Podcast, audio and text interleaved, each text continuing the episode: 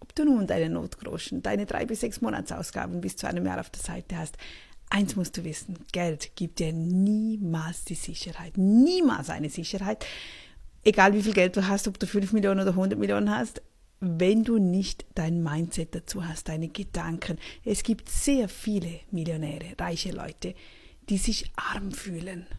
Es gibt viele Millionäre, die heute alles verlieren und in einer Woche haben sie wieder alles. Also du siehst, es geht um was anderes, es geht um dein Wissen, es geht darum, wie du dich benimmst, wie du denkst über dich deine Fähigkeiten, deine Talente, sodass du morgen auf die Straße gehen kannst. Du kannst heute alles verlieren. Du weißt, wer du bist, du weißt, was du gelernt hast. Du gehst raus, du sammelst deine Kontakte wieder, dein Netzwerk, dein Wissen. Du bietest es an und ping, da ist es wieder. Ja, ich glaube, das gibt dir viel mehr Sicherheit als ein dickes Konto. Aber irgendwie denken wir immer noch anders, oder?